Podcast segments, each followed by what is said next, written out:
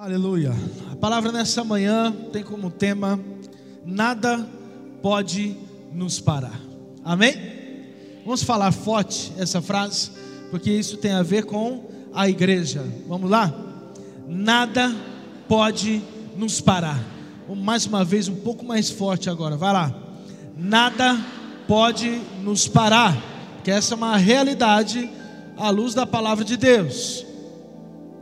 Quando nós objetivo dessa palavra é trazer alguns pontos que, quando nós compreendemos, como igreja, a gente entende que realmente não tem nada que possa nos parar, não tem nada que possa oferecer alguma resistência ou alguma barreira para que a igreja avance. E só de você ouvir um tema como esse e já isso na introdução, que não tem nada que pode nos parar, já, já tem mil coisas que pode passar na nossa mente, na sua mente.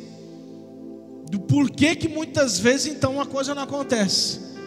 Mas o fato é que quando a igreja consegue compreender a força que tem, o poder que tem nas mãos, que na verdade não é nosso, mas vem de Deus, a gente consegue entender que realmente nada e nem ninguém pode nos parar.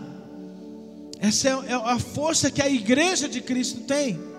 A palavra de Deus fala que as portas do inferno não vão prevalecer contra a igreja. Amém? Não vai prevalecer. Eu já ministrei sobre isso aqui quando eu entendo que fala que tem uma porta e ela não vai prevalecer, eu entendo que ela não vai resistir. Se uma porta não vai resistir, a força ela vem de quem? De quem vem contra ela. Está falando das portas do inferno. Quem é que vem para poder invadir? A igreja. Ou seja, é a igreja que avança e não o contrário. É a igreja que se mexe e não o contrário. É a igreja que vai lá no inferno arrancar as pessoas de lá e trazer para a luz, aleluia. Mas é a igreja que vai. E como muitas vezes a nossa mente acaba se preocupando com outras coisas, tendo outros focos, e a gente esquece que a nossa missão primordial é essa: é tirar pessoas do inferno e trazer para a luz trazer para o céu, para ser um cidadão do céu. Essa é a função da igreja. E quando a Bíblia fala que as portas do inferno não vão prevalecer, é porque o poder é de Deus. Porque você sabe que nem eu nem você temos poder para isso, capacidade para isso. Mas quando nós sabemos aonde buscamos essa força, quando nós entendemos que essa força a gente obtém com os joelhos no chão, orando, buscando ao Senhor sempre, nada pode nos parar. Nada pode nos parar. Por isso que é inadmissível quando a gente enxerga o mundo entrando na igreja, não só necessariamente na, no local, na, na, nos eventos, mas na cabeça das pessoas. O mundo e os costumes do mundo entrando e atingindo o coração e a mente de muitos que são igreja. Isso não pode acontecer, porque as portas do inferno não vão prevalecer contra a igreja. Ela não vai prevalecer quando a igreja entende essa autoridade espiritual que tem, entende esse poder que tem e toma decisões. Eu tomo uma decisão de avançar e não ficar parado. Eu tomo uma decisão de avançar, de não retroceder, de não voltar atrás nas minhas decisões, nas minhas convicções, nos meus princípios, na minha integridade, assim como falamos semana passada. Decisões que a igreja precisa tomar. Eu tomo uma decisão porque eu sei que aquele que está em nós é maior do que aquele que está no mundo, amém? Porque eu sei que esse Espírito Santo de Deus, que atua até hoje, E nós vemos tão forte na palavra a atuação do Espírito Santo, ele mora onde? Dentro de mim. Ele está aqui. E quando nós entendemos que Deus escolheu estar em nós, algo tem que nos constranger, algo tem que mudar a nossa atitude. Você precisa entender que esse poder está disponível a todo aquele que crê, a todo aquele que busca, a todo aquele que vive em santidade. Sendo assim, nada pode nos parar. Sabe que eu já ouvi pessoas que chegaram já em mim e falaram que estavam se perguntando, até estudando, como que a nossa igreja, Igreja Amor e Cuidado aqui de Araçatuba, como que a nossa igreja cresceu de uma forma tão rápida? Como que a nossa igreja cresceu é, fora dos padrões normais de crescimento de uma igreja? E a pessoa foi estudar a estratégia, se nós estávamos usando uma estratégia diferente, fora do normal, alguma coisa que a gente estivesse fazendo de diferente, para poder justificar o nosso crescimento. Mas na verdade, meu irmão, quando você entende quem você é em Cristo, e eu, gosto muito de uma palavra que o pastor Marcelo diz que a nossa função é só não atrapalhar a obra do Espírito Santo, porque Ele quer e ele faz. Muitas vezes o que acontece é que a gente impede que essa obra aconteça mais rápida. Quando a gente toma uma decisão e a gente fala, eu não vou atrapalhar aquilo que Deus quer fazer, aí acontece. Não existe segredo, não existe estratégia ungida, não existe nada por baixo dos panos, não existe nada diferente. O que existe são pessoas que se dispuseram a dobrar os seus joelhos, a orar, a viver uma vida de santidade, viver uma vida íntegra, a deixar Deus agir, deixar o controle da igreja nas mãos de Jesus Cristo, que é o cabeça da igreja, e deixar que o Espírito Santo atue com liberdade. Simples assim. E precisa ser assim também na sua vida. Para que a sua vida então caminhe na vontade do Senhor, nos planos do Senhor, precisa que você deixe esse controle nas mãos do Espírito de Deus. Não tem segredo. É só você, é só a igreja não atrapalhar a obra que o Espírito Santo quer fazer através das nossas vidas. Amém? Quando entendemos isso, nada pode nos parar.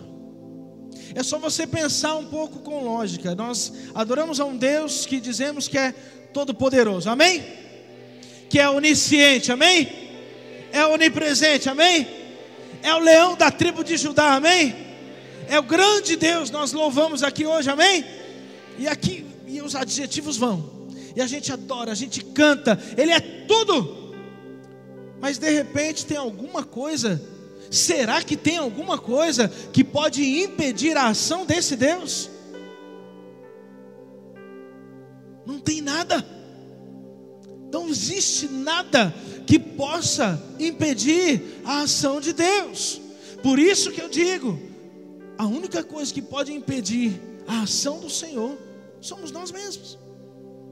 Quando a gente não entende algo na nossa vida e a gente erra e a gente não faz direito, a gente demora para entender.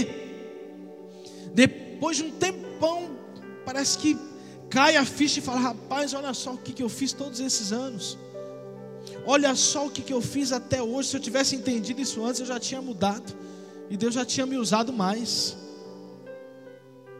E aí, a partir de então, você muda. Conforme você vai entendendo, Deus vai agindo cada vez mais. É só a gente não atrapalhar aquilo que o Espírito Santo quer fazer no meio da igreja. Esse é o segredo. O livro de Atos está ele é marcado por muitas experiências sobrenaturais. Aqui é, o livro de Atos conta a história do início da igreja. Fala aqui do Pentecostes, já no capítulo 2, a vinda do Espírito Santo o enchimento do Espírito Santo e a forma então como a igreja começa a avançar, a forma como a igreja começa a pregar. E nós enxergamos, eu, eu fiz esse destaque no livro de Atos, porque nós enxergamos no livro de Atos que ninguém pôde parar a ação do Espírito Santo na vida dos discípulos, na vida dos apóstolos. Se você ler o livro de Atos, você vai ver que foi um, um, um avanço muito rápido, muito forte. Eles entenderam, foram cheios do Espírito Santo e foram para a missão, foram pregar o Evangelho e não tinha nada que pudesse pará-los. Lutas tinha? De monte, igual temos hoje. Dificuldades tinham? Muitas, mas nenhuma delas pôde parar a obra do Espírito Santo. Então, eu desafio você a ler o livro de Atos. Veja a forma como aconteceu no início da igreja. Veja a forma que esses homens foram, foram cheios do Espírito e eles saíram para pregar a tempo e fora de tempo e não viam nada que pudesse impedir, porque eles sabiam quem estava com eles, porque eles sabiam que maior é o que estava com eles do que o que estava no mundo. Então as lutas existiam, mas meu irmão, Espírito Santo veio, logo no início 3 mil se converte, logo depois mais 5 mil se converte, e aí vai e dispersa, e cada um vai para um canto e prega, prega, prega, prega. Sabe por quê? Porque quando estamos cheios do Espírito Santo, o enchimento do Espírito Santo ele tem um propósito. Algumas pessoas ainda confundem ah, o, o, o ser cheio do Espírito Santo com os dons ah, se ele é cheio do Espírito Santo, ele tem que ter tal dom, tal dom, tal dom, tem que falar em línguas, tem que cair, tem que fazer não sei o que lá. Sendo que, na verdade, o objetivo e o propósito de ser cheio do Espírito Santo é pregar o Evangelho. É isso que a igreja precisa entender. O propósito de você ser cheio do Espírito de Deus é para que você pregue o Evangelho. Os dons são consequência você recebe os presentes que Deus tem para nos dar, para poder te renovar num dia que você não está bem, para poder restaurar, para poder te trazer renovo, alegria, satisfação, para você se preparar para sair e pregar o Evangelho. Todo o objetivo de tudo aquilo que a palavra nos traz é para que a gente possa ir. A missão Ide por todo mundo, pregai o evangelho a toda criatura. Essa é a missão de todos. Aí não importa dom, não importa talento, não importa quem você é, quem você não é. É missão de todo aquele que conheceu a Jesus Cristo. Pregar o Evangelho. E quando você entende isso, você é cheio do Espírito Santo, nada pode te parar. Por isso que é natural, e nós sempre pregamos aqui, no Tadel a gente fala muito isso, que o crescimento das células é algo natural, que acontece de uma forma natural. Você não precisa, entenda o que eu quero dizer, se esforçar, não que você não precise trabalhar, me entenda, mas porque quem faz, quem traz os resultados é o Senhor. A nossa parte é preparar o ambiente para que Ele faça isso. Então, se você é homem de Deus, entende a sua missão, prega o Evangelho e é cheio do Espírito Santo, já tem tudo o que precisa para que o inferno não prevaleça contra a força da igreja. Quem é a igreja? Você é a igreja o inferno não vai prevalecer quando você, igreja, ser cheio do Espírito Santo e sair para pregar o Evangelho. Nada pode nos parar. O livro de Atos, então, cheio de experiências em que você pode enxergar esse avanço da igreja, do início e como que eles foram tremendamente usados e nada pode parar esses homens de Deus.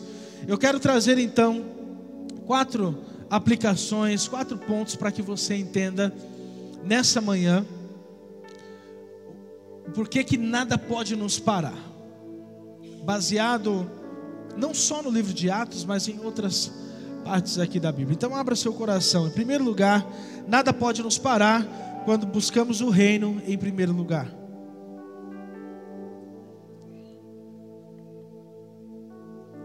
nada pode nos parar quando buscamos o reino em primeiro lugar. Talvez a maior parte da mensagem de hoje seja esse primeiro ponto.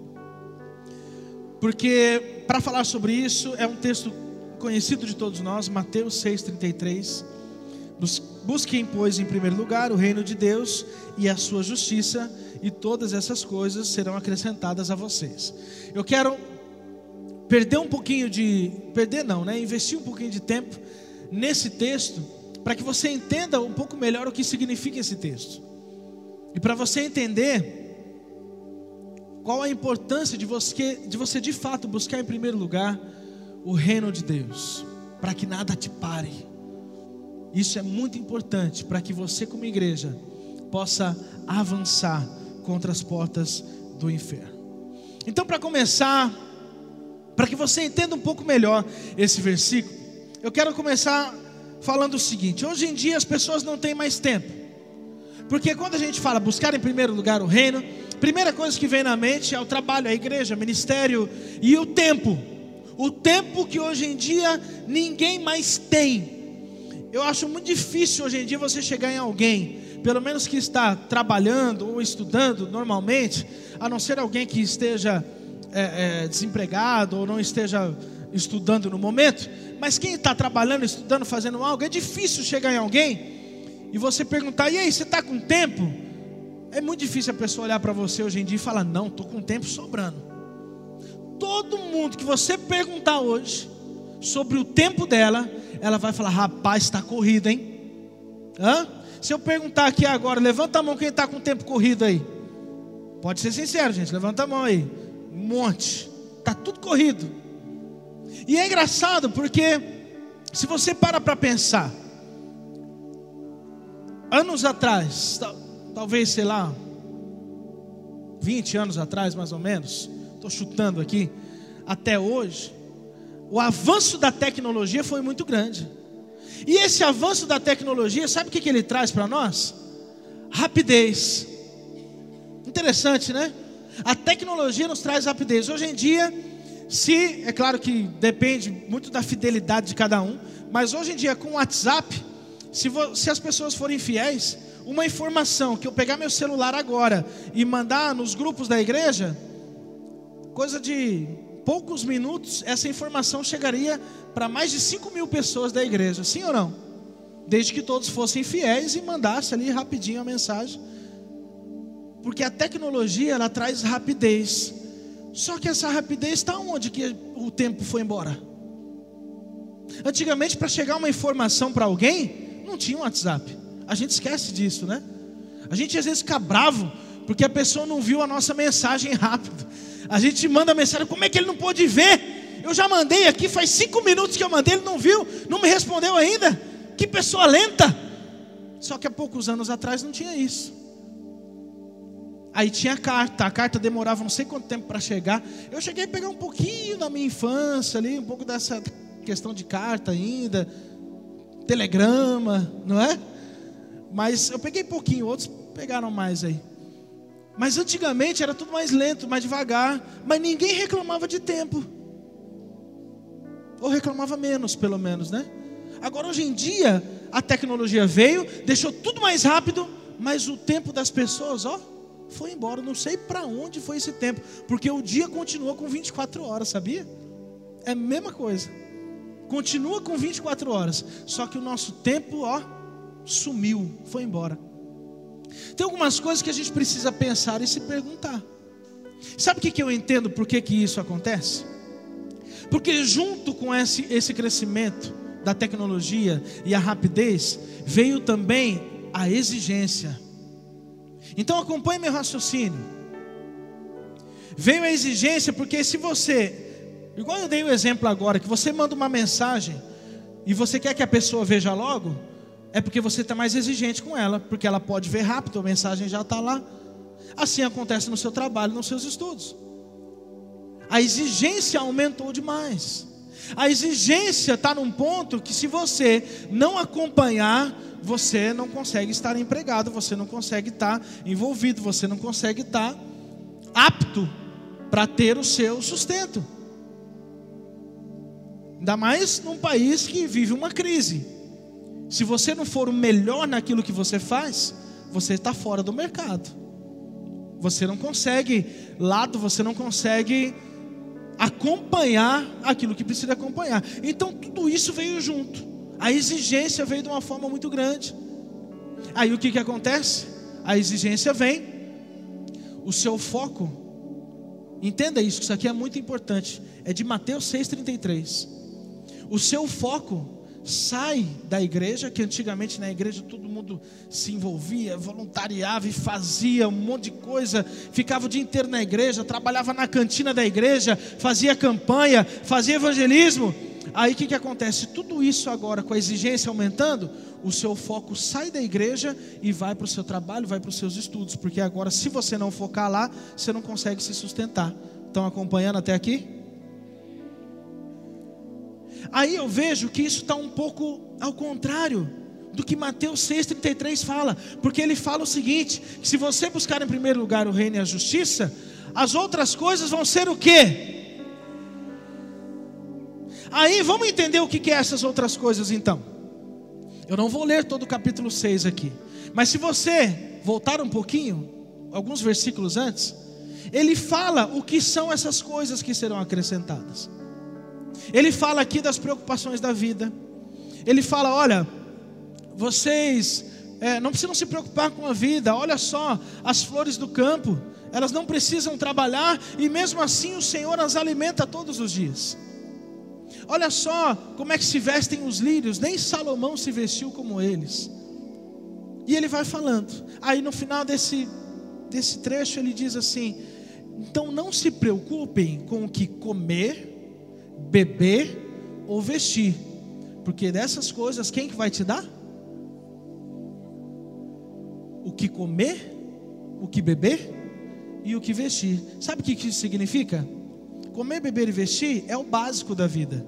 É aquilo que você precisa. E Deus está dizendo nesse texto: o que você precisa, quem vai dar sou eu. Quem vai te sustentar sou eu. Você está entendendo como que tudo aquilo que está acontecendo no nosso mundo hoje, Satanás está usando para tirar o seu foco do reino, das coisas de Deus, da igreja e levar a sua preocupação naquilo que Deus já disse que vai te sustentar? Quem está comigo aqui, gente? Vocês estão acompanhando o que eu estou dizendo aqui? Satanás tem usado tudo isso que está acontecendo, essa rapidez, essa tecnologia, para jogar em você uma exigência, uma preocupação de um sustento que a palavra está ensinando que quem vai te dar é o Senhor. No final do texto, no versículo 34, ele fala: Não se preocupem com amanhã, basta cada dia o seu próprio mal, deixa que amanhã chega e, e eu vou te sustentar, assim como eu sustento as aves mas de uma forma sutil, de uma forma lenta, sem muitas vezes sem perceber, a nossa preocupação vai lá para o trabalho. Deixa eu deixar algo bem claro aqui, igreja. Trabalhar é importante? Muito. Estudar é importante? Sim ou não? Deixa eu já colocar aqui também. Família é importante? Demais. Primeiro lugar, prioridade. Então, para ficar bem claro aqui, para não falar depois que um pastor da igreja Amor e Cuidado está falando que é para você parar de trabalhar, de estudar ou se preocupar com qualquer coisa, que Deus vai te sustentar. Não é isso que eu estou dizendo. Eu estou falando da sua preocupação e do seu foco. Porque o Senhor está dizendo aqui que Ele vai te sustentar. E aí a gente inverte, e aí a gente não se dedica mais no reino, porque aqui fala de reino, nas coisas de Deus, nas coisas da igreja, porque eu não posso, porque meu trabalho está muito puxado, porque o meu estudo está muito puxado, porque eu não tenho tempo para a família, que eu não sei também para onde foi esse tempo, eu não tenho tempo de lazer, não tenho tempo para mais nada, e muito menos para a igreja.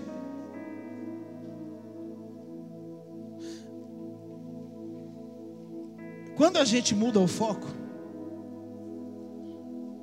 quando a gente sai do, desse foco da igreja, do reino, a gente não começa mais a sonhar com as coisas da igreja. Porque o Senhor quer que a gente sonhe com Ele, que a gente sonhe os sonhos dEle. E aí, começa a pensar agora, e você? O que você tem sonhado? Se eu perguntasse para você agora, colocar no papel os seus sonhos, o que, que você colocaria? Sonhos referentes à igreja ou sonhos pessoais? Quando você colocou aqui, ó, na caixa de sonhos, inclusive, até o final do mês de janeiro, a caixa vai ficar aqui, depois ela vai para o Campo Centro, tá? Quem ainda não colocou, por favor, pode colocar os seus sonhos aqui, já tem bastante já. O que, que você colocou aqui? Só sonhos pessoais? Uma casa, carro? Não é proibido, pode colocar.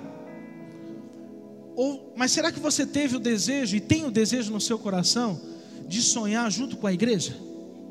Será que você colocou ou tem no seu coração de sonhar que a gente precisa largar as nossas tendas e um dia ter um lugar próprio? Esse lugar está ótimo, tal, mas será que Deus quer que a gente pare por aqui? Será que você está sonhando que o ministério que você faz parte, que ele precisa crescer, que ele precisa ter mais pessoas, que ele precisa ter um maior envolvimento das pessoas, que ele precisa ter mais recursos? Que as pessoas se despertem mais para dar o dízimo, ofertar na igreja, para que tenha mais recursos, para que o ministério que você faz parte possa crescer? Será que você está sonhando com a sua célula? Será que você está sonhando para que mais pessoas conheçam a Jesus, agreguem a sua célula, para que ela cresça, multiplique, para que você um dia de repente vire um supervisor? Isso está fazendo parte dos seus sonhos?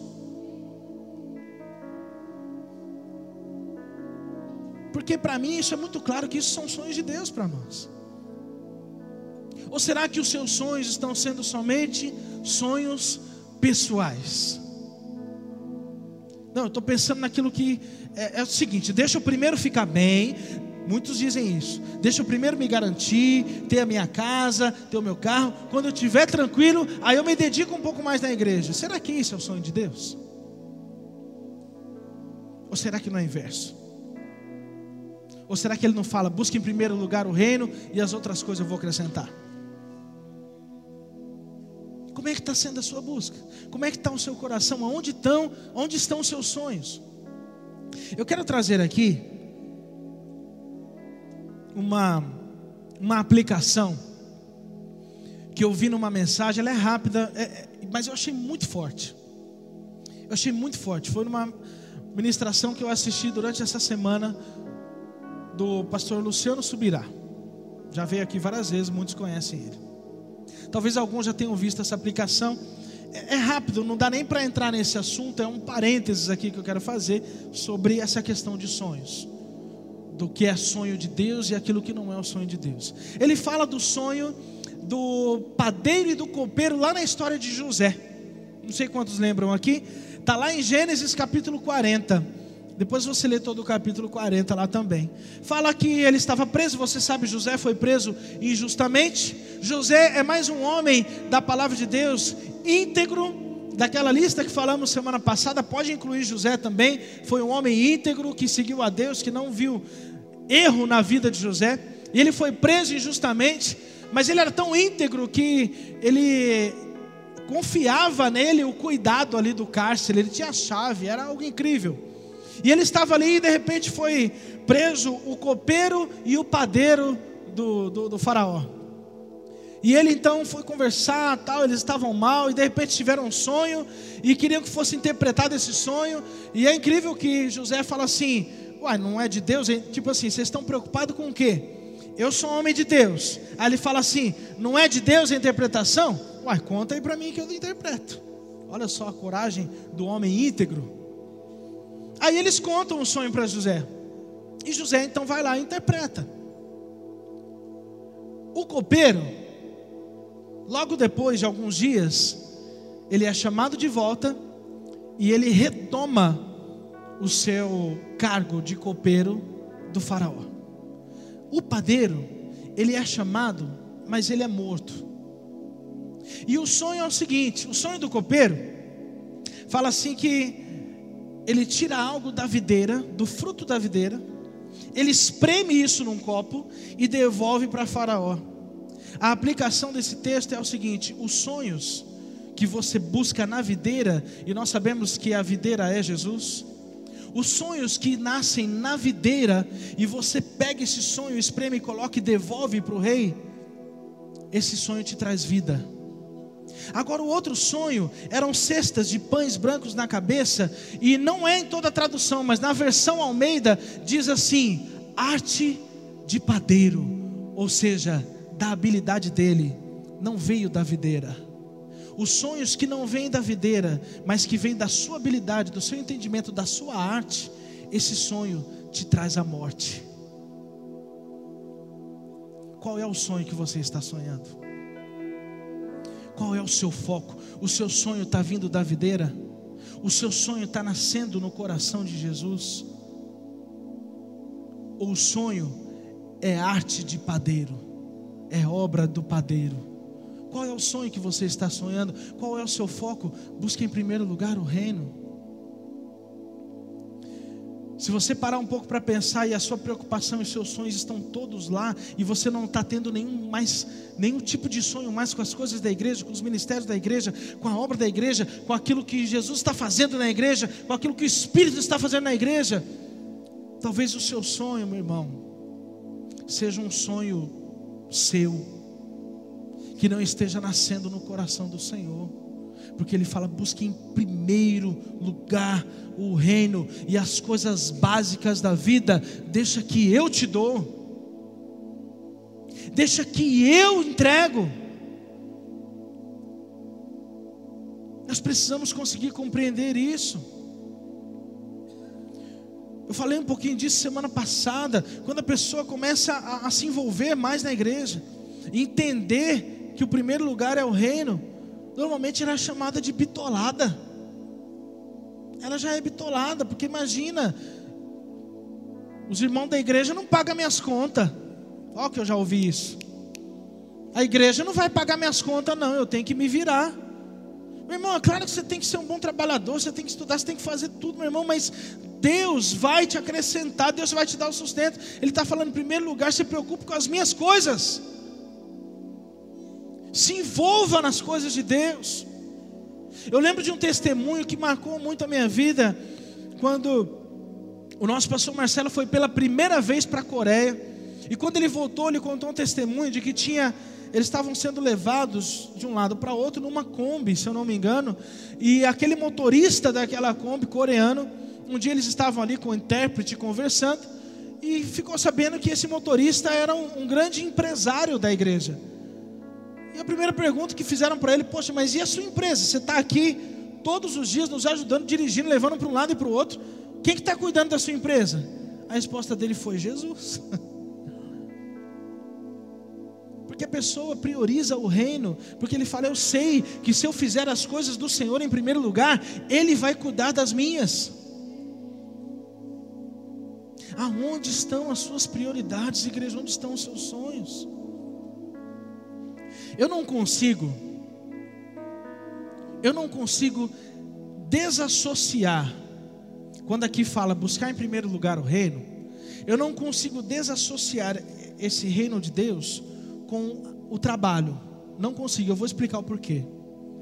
Porque tem algumas pessoas que às vezes, não, não, buscar em primeiro lugar o reino, Deus está em primeiro lugar na minha vida, mas não necessariamente os trabalhos e os ministérios da igreja. Tem algumas pessoas que fazem essa separação. Não, não, Deus está em primeiro lugar na minha vida. Todo dia de manhã, hora que eu acordo, eu dou uma oradinha. Todo dia na hora do almoço, eu peço para abençoar o alimento. Deus é em primeiro lugar na minha vida. Tudo é Deus. Mas o trabalho da igreja, não necessariamente. Eu vou explicar para você o porquê que eu não consigo, na minha cabeça, separar o primeiro lugar de Deus com o trabalho da igreja. Sabe por que eu não consigo? Presta atenção nisso. Vamos pensar na pessoa que conhece a Jesus hoje. Pessoa que vem para a igreja, tudo começa com um questionamento. A pessoa ela tem um, um questionamento, algo incomoda, é Deus, existe, não existe, e ela busca. Então esse questionamento gera uma busca. Sim ou não? Vai acompanhando aqui comigo, por favor. Essa busca Quando ela encontra vem para uma igreja e encontra Jesus, gera o quê? Uma experiência. Um questionamento que gerou uma busca, que gerou uma experiência. Quando ela tem essa experiência, o que gera nela é o quê? Um arrependimento. Porque ela descobre que ela é pecadora e ela precisa se arrepender dos seus pecados. Então essa experiência gera um arrependimento. Às vezes vem um choro, né? Porque aí você vê, nossa, olha quem que eu sou. Olha só a sujeira, quem que eu fui. E você se arrepende de todos os seus pecados. Esse é o processo normal da pessoa que conhece a Jesus. Esse arrependimento, ele gera gratidão. Fala forte essa palavra, gratidão. Gera gratidão. Quando você conhece Jesus, tem uma experiência, se arrepende dos seus pecados, você é grato. Você fala, Deus, muito obrigado, Deus. Muito obrigado, porque eu sou grato ao Senhor, porque o Senhor me tirou da lama. Usou alguém, usou a igreja para ir lá no inferno, me tirar do inferno e trazer para a luz. Não tem como alguém falar que conhece Jesus se não tem gratidão. Não tem jeito. Essa gratidão, ela gera uma paixão. A gratidão gera uma paixão pela igreja, por Jesus. E essa paixão gera serviço. Igreja, presta atenção aqui. Não existe como você ter um encontro real com Jesus, não passar por um processo de arrependimento, não ter esse sentimento de gratidão, de paixão, e isso não gerar trabalho. Não tem como isso acontecer.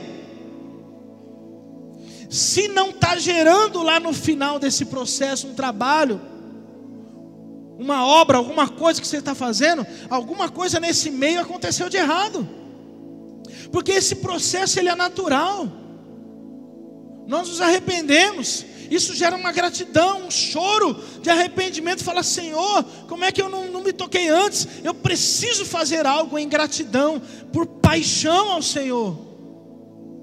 Por isso que eu não consigo desassociar o reino de Deus com o trabalho.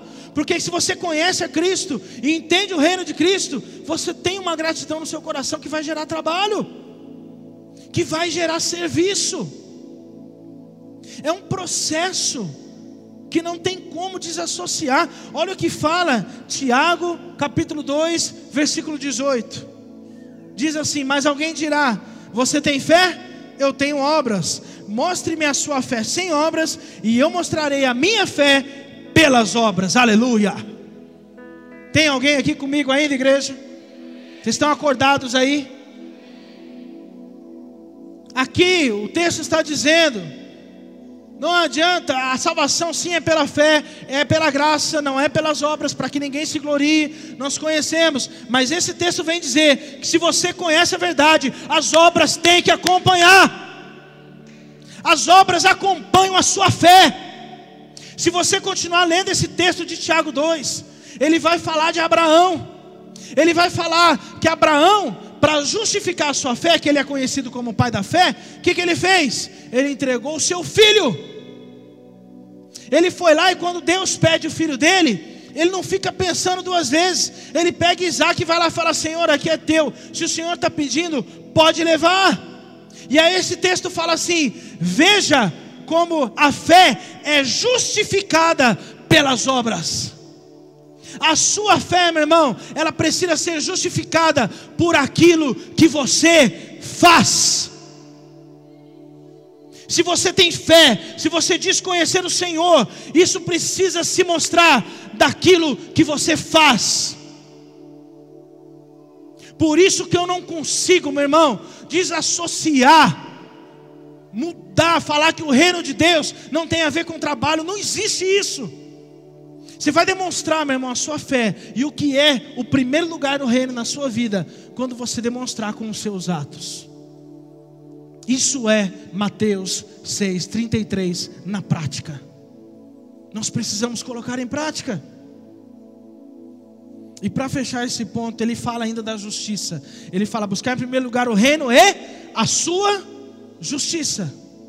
Quando a gente pensa de justiça, pensa o quê? Naquilo que é correto naquilo que é certo. Só que fala justiça aqui de quem? De Deus. Ou seja, ele está dizendo: tira a sua justiça, porque a palavra também nos ensina que a nossa justiça é o que? É trapo de imundícia, não vale nada. E ele fala, em primeiro lugar, coloque a justiça de Deus. Se você também ler todo o capítulo 6, anterior a esse versículo, você vai ver desde o início ele falando um pouco sobre isso. Ele, primeiro ele fala da ajuda aos necessitados. Só que ele fala o seguinte: se você ajudar os necessitados do seu jeito, tá errado. Porque se você ajuda os necessitados do seu jeito, normalmente é porque quer se aparecer. É o que ele fala, ele está falando dos fariseus aqui. Depois ele fala da oração. Ele fala também não ore do seu jeito. Não ore como os fariseus, que gostam de estar na frente do templo, na sinagoga, e orando de uma forma bonita para todo mundo enxergar. Depois ele fala do jejum também não faça do seu jeito, ele diz, porque o jejum, ele fala também dos fariseus hipócritas que faziam jejum e ficava triste para todo mundo chegar e perguntar: Nossa, o que, que você tem? Você está mal? Ah, eu estou jejuando. Eram os fariseus. Então ele fala: Também não faça jejum do seu jeito. E depois ele fala também: Não acumulem tesouros na terra, ou seja, com relação às finanças, também não faça do seu jeito. Então, todo o capítulo 6, sabe o que ele está dizendo? Não é a sua justiça, não é o seu jeito, é o jeito de Deus para fazer tudo na vida. Então, buscar em primeiro lugar o reino de Deus e a sua justiça, ou seja, faça as coisas do jeito que Deus quer que você faça e não do jeito que você quer fazer. Isso é a justiça de Deus. Amém. Eu disse que eu queria investir um tempo maior nesse primeiro ponto, que foi isso que Deus tocou muito forte no meu coração sobre esse texto de Mateus 6,33. Agora, as outras aplicações eu vou passar de uma forma bem rápida aqui, para a gente poder fechar essa ministração. Vocês estão comigo ainda? Então, em segundo lugar, nada pode nos parar quando nós somos incansáveis. Aqui eu quero usar vários textos, como eu disse para vocês, do livro de Atos. Eles eram incansáveis na pregação da palavra, porque, como eu disse no início, eles entenderam que a missão de vida deles era pregar a palavra. Atos capítulo 8, versículo 4. Os que haviam sido dispersos pregavam a palavra por onde quer que fossem, a todo lugar eles estavam pregando. Atos 8, 25. Tendo testemunhado e proclamado a palavra do Senhor, Pedro e João voltaram a Jerusalém pregando o evangelho em muitos povoados samaritanos. Olha só que interessante. Tendo testemunhado e proclamado, ou seja, estava pregando a palavra, de repente voltou para a cidade, fizeram o quê? Pregaram a palavra de novo. Ah, vou para tal lugar, vou pregar a palavra, vou para tal lugar. Tudo era pregação. Eles entenderam a missão deles, aonde eles estavam, eles estavam preocupados em proclamar a palavra de Deus. Atos 8:40. Filipe, porém, apareceu em Azoto, indo para Cesareia, pregava o evangelho em todas as cidades pelas quais passava. Aqui eu acho interessante porque Filipe acaba de acontecer algo aqui com ele sobrenatural. Ele some de um lugar e aparece em outro. Hã? Alguém já viu isso? Alguém sabia que tinha isso na Bíblia? Ele sai de um lugar e aparece em outro. E o que eu acho interessante é que a Bíblia não relata Felipe, de repente, levando um susto. De repente, ele apareceu em outro lugar. Rapaz, deixa eu respirar um pouco aqui, que eu estou em outro lugar. Talvez tenha até acontecido isso. Mas sabe o que a Bíblia faz questão de relatar? Que ele apareceu em outro lugar e foi fazer o quê? Pregar a palavra de novo. Porque onde ele estava antes, ele estava pregando. Ele estava num lugar, ele faz questão de sentar com um homem, prega a palavra, batiza, de repente, pum, some de um lugar, aparece em outro lugar, o que, que ele faz? Vai pregar a palavra, porque eles eram incansáveis. Incansáveis. Pregavam a palavra em todos os momentos. Atos capítulo 14, versículo 1. Em Icônio, Paulo e Barnabé, como de costume, foram à sinagoga judaica. Ali falaram de tal modo que veio a crer grande multidão de judeus e gentios. E por último, o exemplo do, do, Senhor Jesus, do Mestre. O próprio Jesus era incansável. Se você lê os evangelhos e vê a história de Jesus, você vê que Jesus não parava. Ele estava no lugar, saía de um lugar, ia para outro, pregava, vinha uma multidão, curava, pregava, saía de um lugar, chegava à noite, muitas vezes, ao invés de dormir, ele ia orar, orava a madrugada inteira, sai da oração, volta, prega o evangelho. Se você acompanhar os primeiros capítulos de Marcos, você consegue perceber isso, porque a Bíblia, meu irmão, você tem que ler com alguns detalhes. Você percebe assim, ó, ele estava em tal lugar e pregou a palavra e curou fulano. De repente fala assim: "E então, ou seja, no mesmo dia. No mesmo dia. Não fala aqui que passou vários dias. E então, ele foi para tal lugar e aconteceu isso e tal, e ele curou, salvou e tal, tal, tal. Depois disso, entrou em tal cidade e tal. Você vê que é uma sequência. Nos primeiros capítulos de Marcos, você percebe isso nitidamente. E ele sai de repente, e logo desse texto que eu vou ler aqui, uma noite anterior, ele passa a noite inteira em oração, a madrugada inteira em oração. E depois que ele sai da madrugada, ele vai dormir porque ele ficou cansado? Não, ele vai pregar. Ele vai cumprir o propósito o chamado dele aqui na terra. E olha só, Marcos capítulo 3, versículos 20 e 21 diz: Então Jesus entrou numa casa, novamente reuniu-se ali uma multidão, de modo que ele e os seus discípulos não conseguiam nem comer. Quando seus familiares ouviram falar disso, saíram para trazê-lo à força, pois diziam: Ele está fora de si. Jesus e seus discípulos não estavam tendo tempo nem para comer, porque eles estavam cumprindo o chamado deles. E a coisa era tão forte que a família de Jesus estava falando aqui que ele estava fora de si. Fora de si é o que, gente? Ó. Fala assim, ele não está muito bem da cabeça, não. Ele não está conseguindo raciocinar muito bem, não. Isso é incansável. Jesus era incansável. Uma vez o pastor Marcelo pregou uma mensagem aqui no Tadel. Presta atenção nisso também, que isso é importante. Daquilo que nós falamos de buscar em primeiro lugar o reino de Deus. E um dos pontos da mensagem que ele trouxe diz assim: que muita, pare de valorizar o cansaço. Sabe o que é você valorizar alguma coisa? Valorizar é você só fala daquilo. É você tem o seu foco naquilo. Tem pessoa que você conversa e ela só está cansada. Fala, você está bem hoje? Rapaz, estou cansado, hein? Rapaz, como é que foi seu dia, essa semana sua? Rapaz, foi cansativo, hein? Rapaz, e o seu trabalho lá na cela, como é que tá? Rapaz, ó, tá cansativo lá, não tá fácil não, hein? E o seu trabalho secular, tá indo bem? Rapaz, tá cansativo. Como é que tá lá o, seu ministério? Nossa, rapaz, ó, tá cada dia pior. Valoriza cansaço. Meu irmão, se você fala de cansaço, você vai ficar cansado o tempo todo. Muda a sua fala. Começa a falar que você está bem. Começa a falar que a obra tem muita coisa ainda para fazer, que você quer agregar mais pessoas, que você crê que vai avançar, que você crê que vai crescer, que você crê que você vai dar conta, que você vai dar o seu máximo, que você vai dar o seu melhor, que vai crescer, que vai funcionar. Agora você fica valorizando cansaço, cansaço, cansaço. Aí até eu me canso de ouvir isso. Aí eu prefiro ficar longe dessas pessoas. Porque eu não quero ficar ouvindo o tempo todo que está cansado. Eu quero pessoas que vão falar para mim: eu estou bem, eu conheço a obra que o Senhor tem para mim, e nós vamos avançar e vamos crescer em nome de Jesus. E você ficar valorizando o cansaço, se é para Jesus, faz direito, aleluia.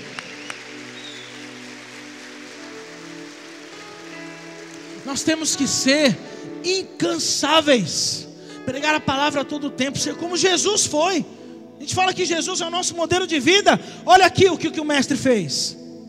Olha aqui o que, que o mestre fez. Vamos seguir o exemplo do mestre. Amém?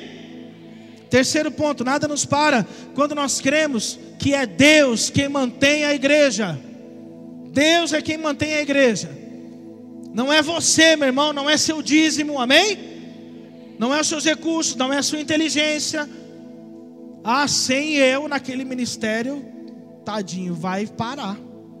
Se, depend, se não depender de mim, aquele ministério, coitado, vai parar. Meu irmão, você está achando que o ministério depende de você?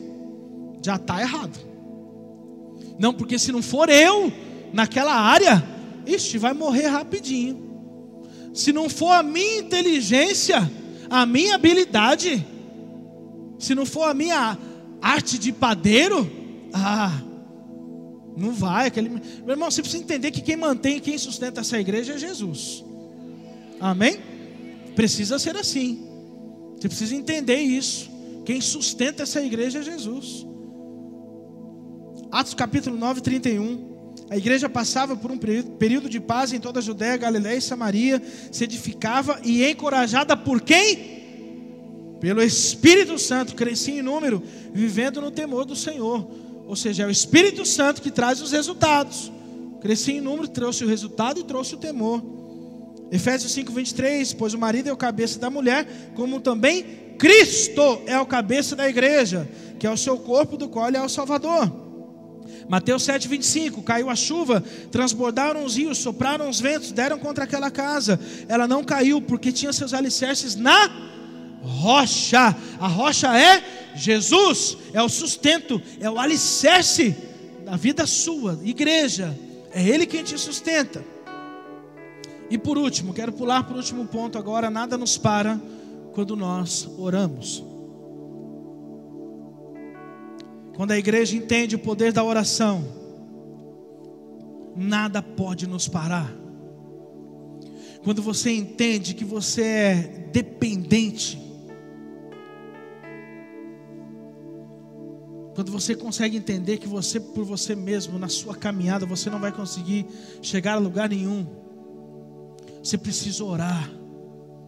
Você precisa falar, Senhor, eu preciso de Ti. E como nós falamos que a nossa fé é justificada pelos nossos atos, a oração é a mesma coisa. Você fala que confia, mas como é que você confia se você não ora? Como é que você pode confiar se você não, não demonstra isso com o ato de orar, de buscar, de colocar seus joelhos no chão?